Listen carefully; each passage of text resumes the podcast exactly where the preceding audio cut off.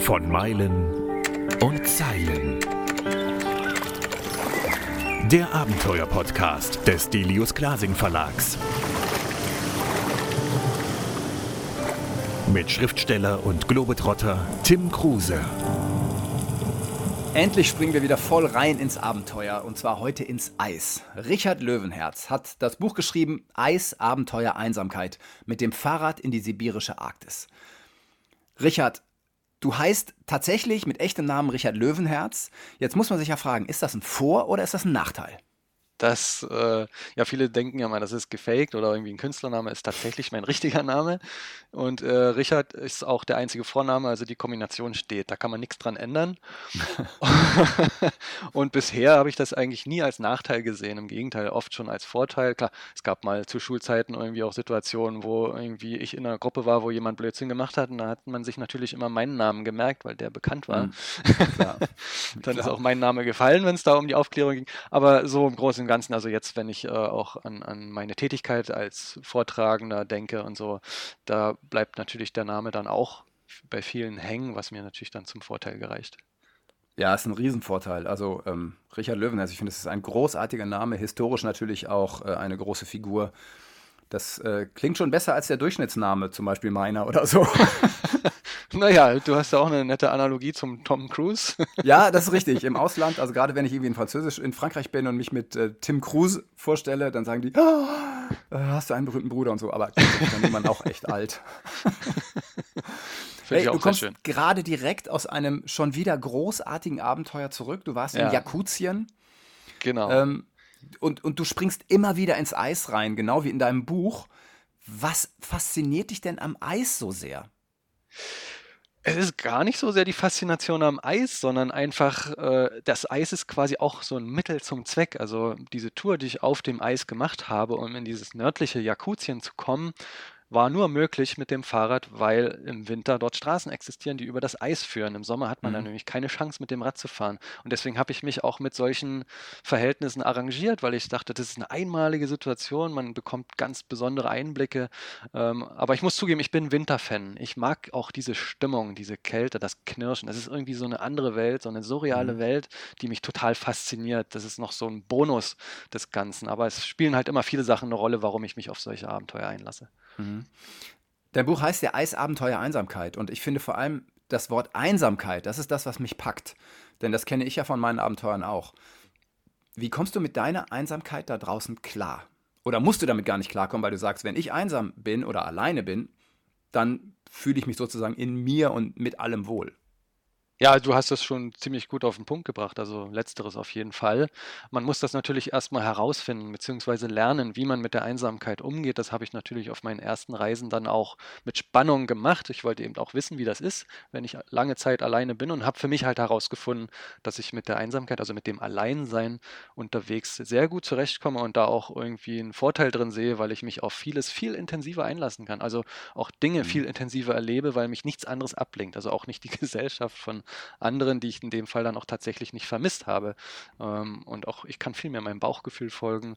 Das sind alles Dinge, die ich sehr zu schätzen gelernt habe. Oder auch bei Einladungen, wenn ich Leute treffe. Das ist irgendwie eine viel schnellere Entscheidung zu sagen, ja, ich komme jetzt mit und äh, mal schauen, wo das Ganze hinführt. Das mhm. sind also viele Dinge, äh, die ich auch schätze, wenn ich allein unterwegs bin.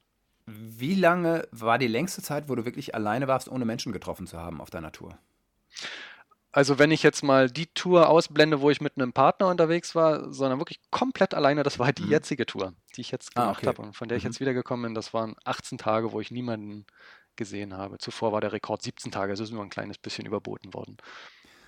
Ich weiß es von mir, also ich war ja gerade auch alleine lange unterwegs auf dem Rhein, natürlich voll in der Zivilisation. Ja. Ähm, mich haben auch immer wieder ähm, so über Facebook Freunde begleitet, ähm, Bekannte. Und aber ich merke bei mir immer, sobald ich wieder alleine bin, ändert sich mein innerer Zustand und bei mir ist das Verrückte, dass ich anfange mit mir selber zu reden. Tust du das auch? also ähm, das hängt so ein bisschen davon ab, was ich gerade mache. Also jetzt bei dieser Tour habe ich zum Beispiel, die ich jetzt gerade gemacht habe diesen Sommer, ähm, auch so ein bisschen mit Video dokumentiert, was ich tue. Und dann habe ich natürlich mhm. auch angefangen zu reden und dann habe ich gemerkt, auch wenn ich die Kamera nicht anhabe, rede ich, rede ich manchmal mit mir selber, was ja. vorher nicht so der Fall war. Dann hat man nur einen besonderen Moment mal, wenn man irgendwie staunt oder sich über irgendwas ärgert und flucht, dann habe ich mal ja, irgendwie genau. was mhm. ausgesprochen, aber ansonsten war Ruhe. In dem Fall dann auch mal nicht. Mhm. Ja. Wie ist es in schwierigen Situationen? Also wenn man zum Beispiel feststeckt mit dem Fahrrad oder man merkt, dass äh, eine, du warst ja jetzt auch mit einem ähm, Packraft unterwegs, also mit ja. einem kleinen Schlauchboot, du hast dann schlimmere Stromschnellen, als du denkst. Feuerst du dich dann in solchen Momenten an und sagst so, komm, du packst es, du kommst da durch. Ähm, wie, wie, machst du das selber mit dir, um, um deine Motivation auch hochzuhalten und sich selber zu pushen? Also für mich ist klar, ich habe sowieso nur den einen Weg nach vorn. Ich muss da durch. Also das ist mhm. gar nicht dann die Frage. Ist dann nur die, ich bin dann einfach nur hochkonzentriert. Kein ja. Fehler machen. Genau gucken, was tust du jetzt? Ein bisschen Zeit lassen, vielleicht auch, um nochmal die Sache zu überdenken, sich genau angucken, was hat man da mhm. für eine mhm. Problemstelle. Also ähm, gerade wenn man allein ist, dann ist es ja auch von, es ist ja auch essentiell, genau zu wissen, was man tut. Jeder Schritt muss überlegt sein, gerade wenn es kritisch wird. Ja, gerade in Sibirien, wo ja nicht gerade mal ein Krankenwagen um die Ecke steht. ja, genau. Du sicherst dich immer ab. Also du bist schon ein extrem gründlicher Typ, der seine Touren vorbereitet, soweit man das kann. Ja. ja. am Ende stehst du dann doch wieder vor Situationen und denkst so, hey, hier sollte doch gar keine Stromschnelle sein. Ja. Was hast du dabei, um am Ende dann doch zu sagen, selbst wenn mein Packraft kaputt geht und ich mir das Bein breche, wie kommst du da aus der Wildnis Jakutiens wieder raus? Naja, ich habe, ähm, seitdem ich solche Touren mache, wo ich ab, lange Zeit abseits der Wege irgendwo unterwegs bin, wo also niemand vorbeikommt, wo man nicht auf Hilfe hoffen kann, wenn was ist, habe ich natürlich auch einen Notfallsender dabei, einen mhm. Satellitenmessenger, also im letzten Jahr noch einen, womit man dann SMS über Satellit schreiben kann, sodass man dann auch Kontakt zu möglicherweise lokalen Leuten aufnehmen kann. Ich habe ja auch Freunde in Jakutien, die mir dann theoretisch auch weiterhelfen könnten, bevor ich irgendwie den, den SOS-Knopf drücke, wo dann vielleicht ein Heli extra kommt, um mich da rauszuholen. Das wäre dann die letzte Möglichkeit um sich da irgendwie retten zu lassen, wenn es ganz und gar schief geht. Ja, die man auch nicht bezahlen wollen würde. Ja, also macht am Ende vielleicht sogar die Versicherung, aber erstmal muss man vorschießen, ein paar tausend Euro. Und ja. das ist, glaube ich, nicht unbedingt so ein tolles Gefühl, wenn man weiß, jetzt muss man hier seine ganzen Ersparnisse irgendwie in den Wind schießen. Ja. Wie ist das, wenn du nach 18 Tagen zum ersten Mal wieder einen Menschen siehst? Es war komisch. Also jetzt bei der Begegnung nach 18 Tagen, da war, plötzlich irgendwie ein Motorboot am Ufer, ich sehe einen Hund rumlaufen, oh, da müssen doch bestimmt auch Menschen sein. Das mhm. ist irgendwie so, ach ja, Menschen. Aber das hat mich irgendwie überhaupt nicht weiter berührt. Ich dachte, ach, irgendwie habe ich jetzt gar keine Lust auf eine Begegnung. Ich will jetzt irgendwie noch einen schönen Lagerplatz suchen und mein Zelt aufschlagen, den Abend genießen. Man hat sich dann irgendwie kurz vom Wasser aus begrüßt, hallo, wohin, woher, die üblichen Fragen und viel Glück und dann bin ich auch gleich weitergepaddelt. Also das war irgendwie nicht so, dass es jetzt irgendwie ein Moment war, wo ich gesagt habe, ja, endlich wieder Menschen im Gegenteil. Mhm. Ich dachte, ich habe mich so an die, ans Alleinsein gewöhnt und auch an die Routine, dass ich das irgendwie fast schon störend fand, plötzlich wieder Menschen zu treffen. Ja, kann ich nachvollziehen. Ähm, wie ist das denn da? Also du kannst dich da ja im Grunde nur auf Russisch verständigen, oder nicht? Genau, also gerade in der Provinz, da gibt es eigentlich niemanden, der Englisch spricht. Das ist schon ein Zufall, wenn man da jemanden mal findet. Ähm, das hat mich ja auch über die Jahre, in, in, denen ich immer wieder in Russland unterwegs war, dazu gebracht, auch die russische Sprache, so, zumindest mein Vokabular ein wenig zu erweitern, mhm. weil ich nur mit Russisch halt durchkomme und mit den Leuten sprechen kann. Ich kann zwar bis jetzt nicht perfekt Russisch sprechen, weil ich nie einen Kurs belegt habe. In der Schule hatte ich auch nie Russisch, sondern habe nur das jetzt, äh, was ich immer wieder anwende unterwegs auf meinen Reisen, so ein bisschen mhm. verinnerlicht, sodass ich da auch mit ganz gut recht, zurechtkomme. Jetzt machst du diese Touren relativ regelmäßig und bist dann für viele Wochen, teilweise auch Monate raus. Wie kommt deine Familie damit klar? Also grundsätzlich, die haben sich ja auch über die Jahre daran gewöhnt, was ich so mache. Die sind ja dann auch schrittweise mitgewachsen. Also mhm. nicht die Sorgen, sondern die, die Zuversicht, was ich äh, so mache, dass das alles schon gut gehen wird. Ich habe ja auch nicht von heute auf morgen solche wilden Touren gemacht, sondern mich Schritt für Schritt äh, vorangetastet. Mhm. Und meine Eltern haben und, und so haben ja auch gesehen, dass äh, das, was ich mache, hat Hand und Fuß und ist nicht leichtsinnig und äh, ist auf jeden Fall durchdacht. Aber es bleibt natürlich immer eine Restunsicherheit, eine Rest Sorge. Also die Sorgen werden immer da sein, wenn ich irgendwo in die Wildnis abtauche. Ja. Ähm, und äh, wie gesagt, seitdem ich da irgendwo unterwegs bin, wo es halt keine Möglichkeit gibt, mal per Anhalter sich irgendwie mitnehmen zu lassen, also so richtig weit ab äh, vom Schuss auf Wasser also wie jetzt zum Beispiel mit dem Boot in, in, einem Gebirge, wo es keine Wege gibt und niemand sonst war. Da habe ich dann einen SAT-Messenger dabei, wo ich SMS äh, auch schreiben kann, also sozusagen kommunizieren kann nach Hause, dass wenn mal irgendwie jemand eine Frage hat, wie geht's oder ich mal was Bescheid geben will, dann kann ich das unmittelbar tun. Beziehungsweise ich habe dann auch ähm, so eine Karte hinterlegt, schon vorbereitet im Internet, dass ich dann jeden Abend eine Meldung absende, wenn ich einen Lagerplatz aufgeschlagen habe, dass man mhm. dann sehen kann, okay, ich bin jetzt einen Tag, äh, am nächsten Tag dann schon wieder ein Stück weitergekommen und sobald die Meldung da ist, wissen sie, okay, alles ist gut. Das heißt, dass ich da auch nicht immer zu irgendwie Kontakt aufnehmen muss. Das reicht, dass dann diejenigen, die den Link zur Karte haben, dann sehen, okay, alles ist in Ordnung. Mhm. Als du deine Tour, worüber du das Buch geschrieben hast, äh, angefangen hast, war es anfangs unglaublich mild. Würdest du das auf den Klimawandel zurückführen? Und erkennst du da drüben, gerade wo du jetzt schon äh, mehrere Jahre immer wieder in Sibirien warst, erkennst du da schon den Klimawandel? Also ich kann das eigentlich selber gar nicht beurteilen, weil dazu müsste ich über Jahre hinweg immer an denselben Ort fahren, um irgendwie ein Gespür dafür haben, dass da jetzt tatsächlich eine Veränderung mhm. stattfindet. Ich kann mich dann eigentlich nur auf das beziehen, was entweder die Wissenschaft so kundtut oder irgendwas auch lokal die, die äh, Leute vor Ort irgendwie erzählen, weil die leben ja dort und die kriegen dann auch Veränderungen mit. Und ähm, jetzt bei der Wintertour habe ich nicht irgendwie was gehört, ähm, aber ich habe bei einer früheren Tour im Sommer auch mit Schlauchboot in der Wildnis das war am Puturana-Plateau ganz im Norden Sibiriens. Dort haben die Leute erzählt, dass auf dem See, wo wir uns mit dem Motorboot am Anfang haben ins Gebirge bringen lassen, das war Anfang Juli, dass da normalerweise immer noch Eis drauf war. Und da ist aber schon Mitte Juni der See aufgetaut. Und die haben erzählt, mhm. die, Som die Sommer werden halt immer länger, fangen früher an, werden wärmer, sind trockener. Und das deckt sich natürlich auch mit den wissenschaftlichen Erkenntnissen. Und damit ist der Klimawandel in dem Sinne ja auch schon von, von den Menschen vor Ort belegt. Mhm. Macht dir das Sorgen?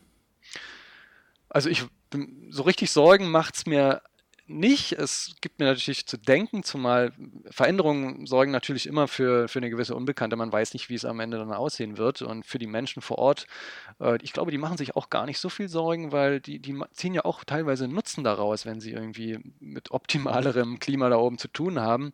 Andererseits äh, die Leute, die mit dem LKW über, den Wind, über die Winterstraßen in die abgelegenen Dörfer fahren, die finden das dann nicht so toll, wenn der Winter kürzer wird, weil dann auch die Phase, in der sie Geld verdienen können, wenig, also kürzer ist. Klar. Die, können dann, die können dann nicht mehr so viele Fahrten machen. Also es hat alles mhm. so sein Für und Wider. Ähm, für mich persönlich, ich denke immer, wenn ich zuerst an die Natur denke, die Natur findet immer einen Weg, sich anzupassen. Mhm. Ähm, braucht alles seine Zeit und Veränderungen sind natürlich dann auch äh, nicht immer, also vorübergehend natürlich nicht positiv. Ähm, kann man sehen, wie man will, aber ja. Ich denke, da gibt es immer am Ende ein Ergebnis, wo, wo sich dann wieder alles einpegelt. Wie ist das für jemanden wie dich, der so naturverbunden ist und extra ja auch die Natur sucht, um, um da äh, eben die Einsamkeit zu finden und einfach auch seinen eigenen Horizont zu erweitern? Wie weit bist du selbst ökologisch orientiert oder würdest du von dir sagen, ich bin echt ein Vollblut-Öko? Oder sagst du, nö, du lebst eigentlich ein relativ normales Leben? Also normales Leben würde ich jetzt nicht sagen, aber ich achte schon sehr darauf, dass ich irgendwie nicht sinnlose Dinge tue, also nicht auch, ja, wie kann man sagen, wenn ich so eine Reise mache, weiß ich, dass ich auf jeden Fall auch einen Fußabdruck hinterlasse, weil ich zum Beispiel Flugzeuge Klar. nutze und so weiter. Äh, auf der anderen Seite versuche ich natürlich ähm, auch immer mit dem, was ich habe, zurechtzukommen und äh, nicht immer gleich was Neues zu kaufen. Ich versuche Ausrüstung, die sich bewährt hat, dann über Jahre, zum Teil Jahrzehnte dann zu nutzen. Ich hatte mhm. ein Fahrrad zum Beispiel als 13-Jähriger mir gekauft und ich hab, bin 23 Jahre damit gefahren, bis der dritte Rahmenbruch war und dann erst habe ich mir wow. ein, das, ein, neues zugelegt. Und auch jetzt bei dieser Winterreise, die ich in meinem Buch beschreibe, da hatte ich auch Ausrüstung aus Studienzeiten noch. Ich habe dann irgendwie mein System und das hat sich bewährt und funktioniert. Warum was Neues kaufen, denke ich mir. Ja. Man kann die Dinge ja auch so lange nutzen, wie sie funktionieren, wie man damit zurechtkommt. Eine Jacke, die mir mal ein Studienkollege vererbt hat, ein Bangladeschi, der sich die Jacke gekauft hat für den Berliner Winter. Die war für mich gut für den sibirischen Winter und die habe ich auch zuletzt bei meiner letzten Tour, die ich im Buch Witz. beschrieben habe, nochmal benutzt. Die hat mich auch in den kältesten Nächten gewärmt. Mir hat das ausgereicht. Warum also eine teure Daunenjacke oder so kaufen? Ähm, macht Klar. ja keinen Sinn. Ja. Oder einen ja. Schlafsack. Ich habe mir auch keinen extra, nicht einen extra Schlafsack gekauft, sondern ausgeliehen. Warum muss ich einen eigenen Schlafsack haben, wenn ich nur einmal so eine extreme Tour mache? Ich weiß nicht, wann ich oder ob ich jemals wieder so eine extreme Tour mache, ob ich dann nochmal so eine Ausrüstung brauche. Mhm. Wie ist es dann vor Ort, wenn so eine Tour beginnt? Also es kommen ja äh, Unwägbarkeiten auf einen zu. Also zum Beispiel, du bist schon mal einem Bären begegnet. Erzähl die Geschichte mal bitte. Ich bin schon etlichen Bären begegnet, ja, aber da waren natürlich eine kritische Begegnungen dabei, die ich auch im Buch erwähne. Das war auch bei so einer Paddeltour. Also wenn man so richtig in die Wildnis abtaucht, dann hat man am ehesten die Wahrscheinlichkeit, Bären hautnah zu begegnen. Und da passierte es einmal, dass ich auch vollkommen unvorbereitet rannte mal ein Bär auf mich zu. Der hat irgendwie gehört, dass es da platschte, als ich mit meinem Paddel da auf dem Fluss unterwegs war. Und ich konnte intuitiv nur reagieren, wie ich das früher mal bei Hunde, aggressiven Hundebegegnungen gemacht habe. Ich habe ihn einfach angebrüllt und das Paddel hochgerissen. Und das hat dazu geführt, dass er dann drei Meter vor mir stehen geblieben ist. Also ich, in dem Moment habe ich gedacht, jetzt ist vorbei, wenn der ja, jetzt irgendwie ja. mit seiner Tatze da noch ins Wasser kommt und äh, dann hat er sich entschieden, mich da rauszuholen aus dem Wasser. Ich war ja auf dem Boot, direkt auf dem Fluss gerade unterwegs. Oh, und, ja, da habe ich fast graue Haare gekriegt und Herzrasen und war dann auch sehr empfindlich die nächsten Tage. Ja, ja. Ähm, bin ich immer zusammengezuckt, wenn ich irgendwo ein Knacken im Wald gehört habe, weil ich dachte, jetzt kommt wieder ein Bär aus dem Gebüsch. Also erst als dann wieder so ein paar Begegnungen waren, wie man es äh, häufiger mal hört, ein Bär sieht Menschen, haut wieder ab, mhm. was, was ein paar Mal danach noch passiert ist, bin ich so allmählich wieder ruhiger geworden und hatte ein entspannteres Verhältnis zu den Bären und den Bärenbegegnungen. So, sonst hätte ich mich vielleicht nicht nochmal in so ein Wildnisabenteuer gestürzt. Ja, verstehe ich total. Also ich kenne das auch, immer wenn Dinge auf Abenteuern nicht gut laufen und man mindestens einen Schrecken, wenn nicht sogar eine leichte Verletzung davon trägt, ja. dass man so hypersensibel wird. Und ich werde das dann auch echt schwer los. Das dauert eine Zeit. Und das nagt irgendwie auch an der Gesamtkonstitution. Kennst du das auch? Das habe ich jetzt auf der letzten Tour auch nochmal gehabt. Da habe ich nämlich nochmal eine Bärenbegegnung gehabt. In, den hatte ich in Nahkampfdistanz sogar noch näher als bei der Boah. Geschichte, die ich in dem Buch beschrieben habe.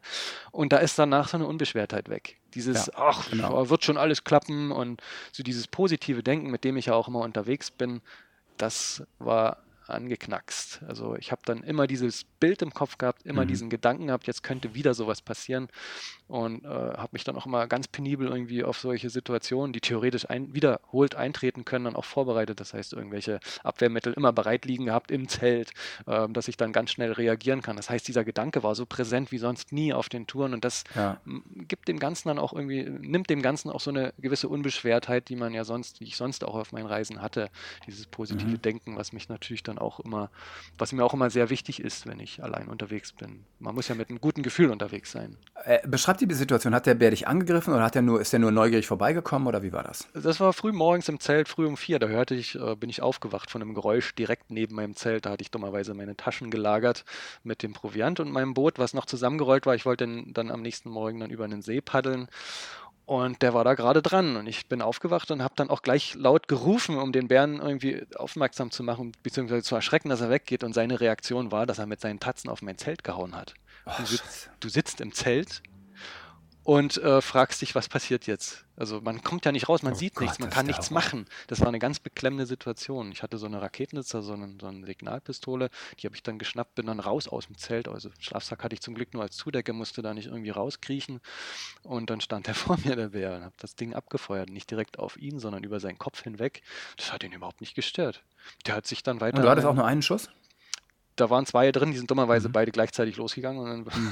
wollte ich den zweiten abfeuern und sehe, oh, da ist ja keiner mehr drin.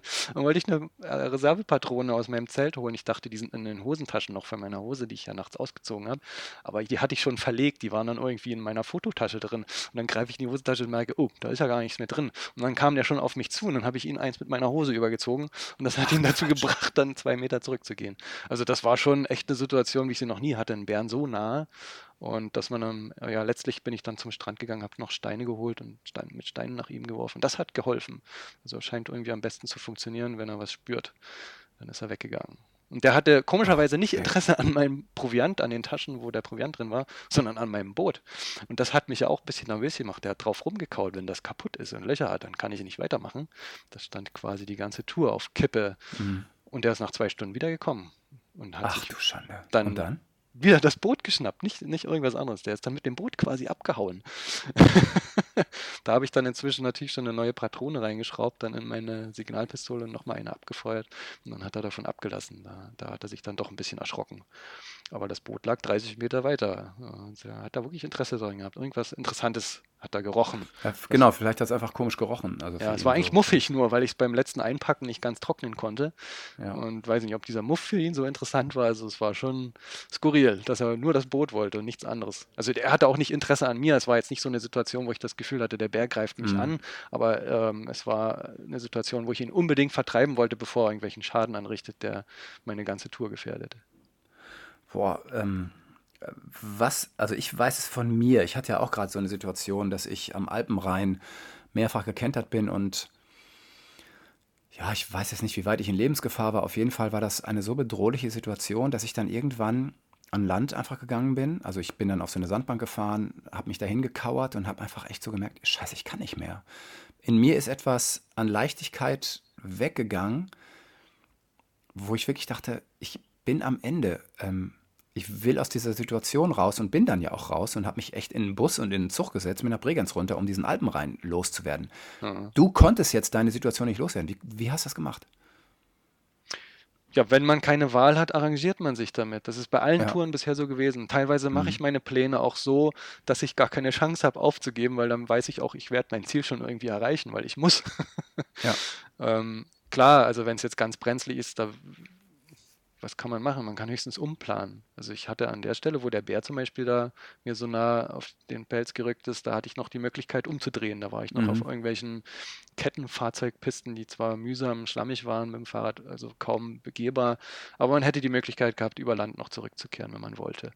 Äh, wenn das irgendwo mitten in der Wildnis passiert wäre, wo ich dann ja halt später war, hätte ich nicht mehr umdrehen können, dann gäbe es nur noch den Weg geradeaus, also den Fluss hinunter, bis irgendwann wieder ein Dorf kommt.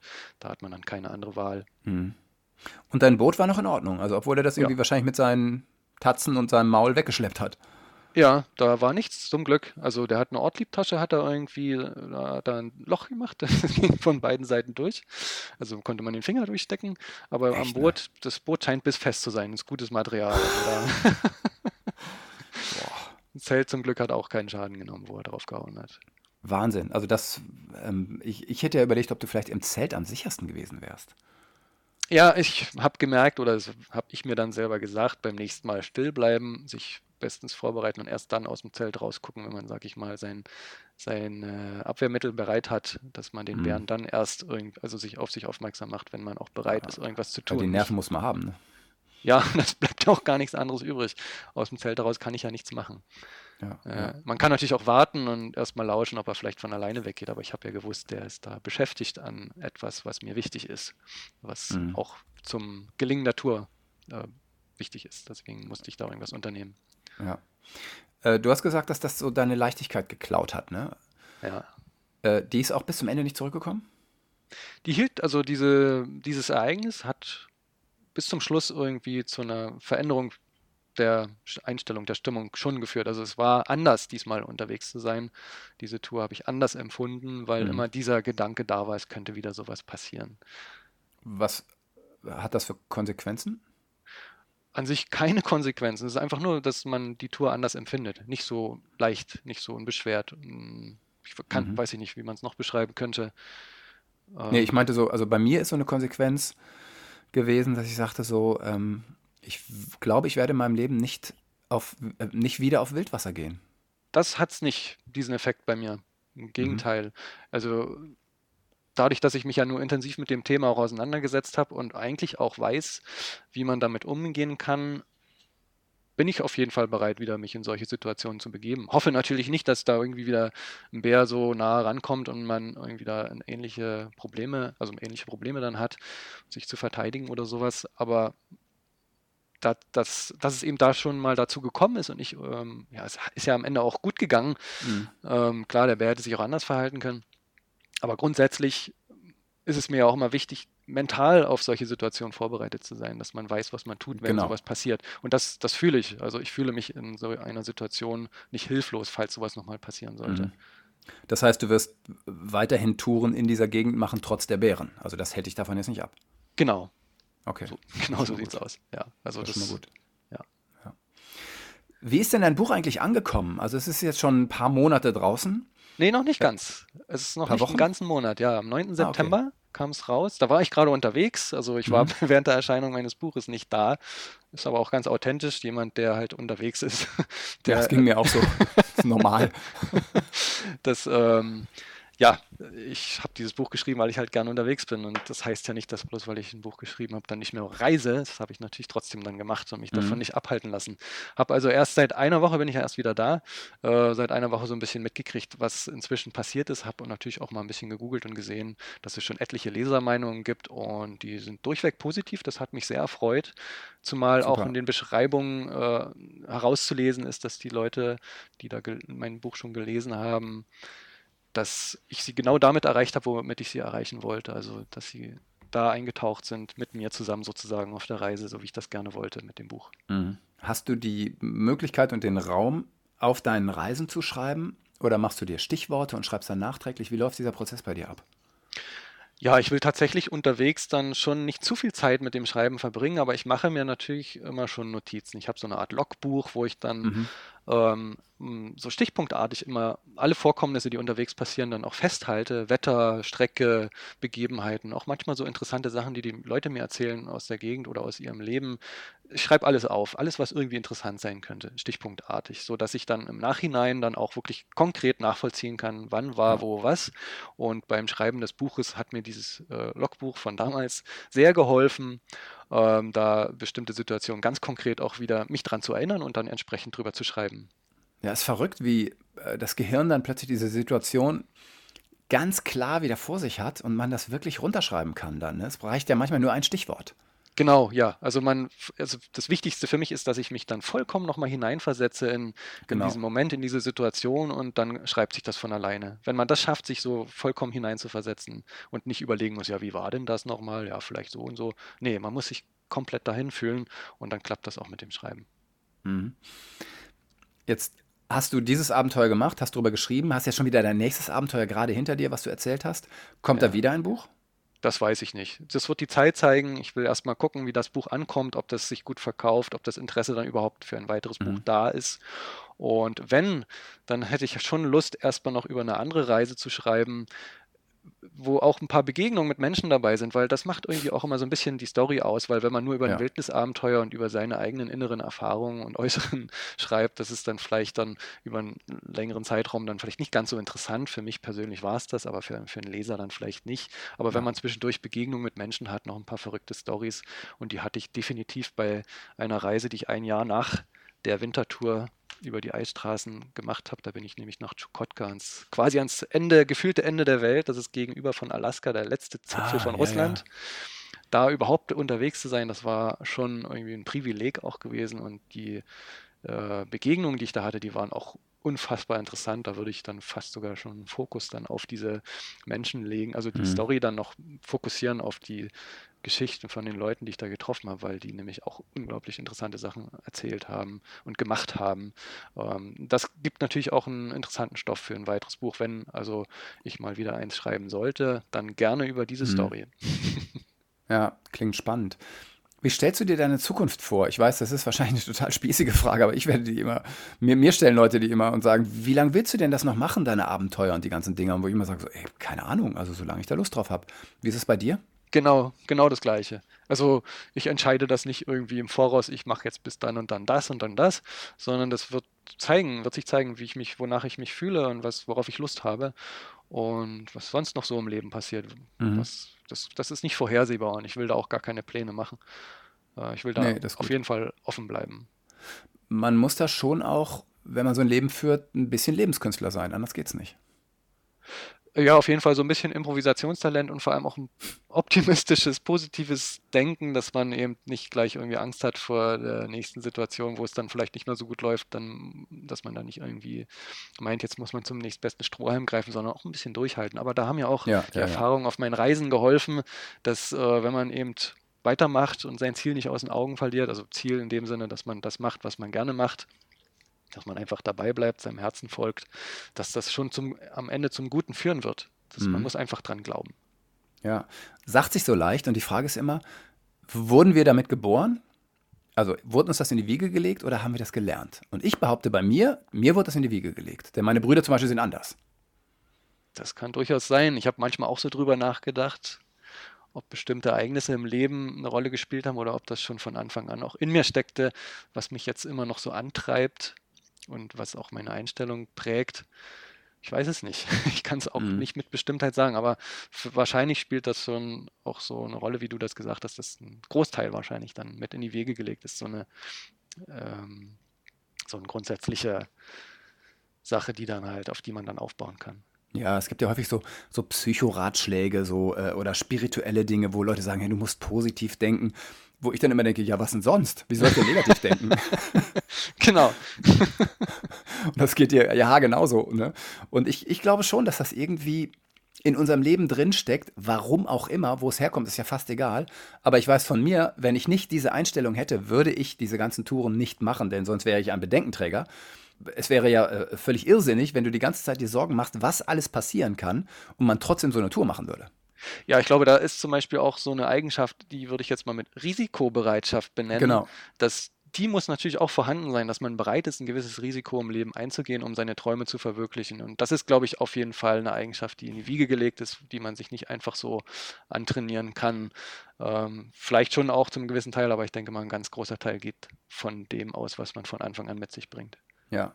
Und da strahlt dein Buch auch aus und deshalb habe ich das echt gerne gelesen.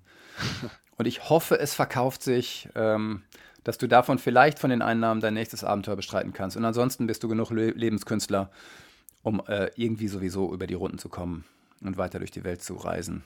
Ins Eis und in die Einsamkeit. Richard, vielen, vielen Dank. Ich wünsche ganz viel Erfolg für deine nächsten Touren. Das wünsche ich dir auch. Vielen Dank. Danke für das Gespräch. Das war von Meilen und Zeilen. Der Abenteuer-Podcast des Delius Glasing Verlags. Mit Schriftsteller und Globetrotter Tim Kruse.